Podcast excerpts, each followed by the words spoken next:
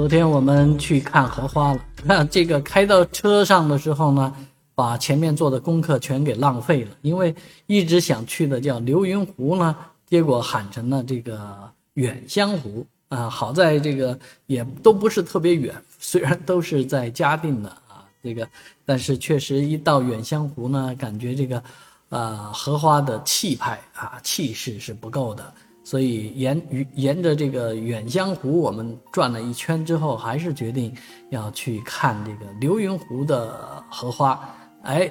这个花不了多长时间，去了流云湖，看到的荷花的气势是蛮蛮震撼的。虽然是一个很小很小的公园，但是呢，确实值得一去啊。它的正式的名称应该是叫什么南翔法治公园，嗯，所以你可以导航去看一看。但是在上海呢，目前比较很多人爱看的是睡莲啊，我们小区的池塘里面也开满了睡莲，金黄色的，非常的漂亮。而在上海，目前开放睡莲的地方其实是蛮多的，好多朋友都已经去拍照打卡了。而比较容易推荐的一个是和平公园，大连路一千一百三十一号。啊，另外一个是天山公园，延安西路的一千七百三十一号，最后一个是大宁公园啊，从南门进去，南门更靠近它的荷花池，啊，叫宜川路一千零六十八号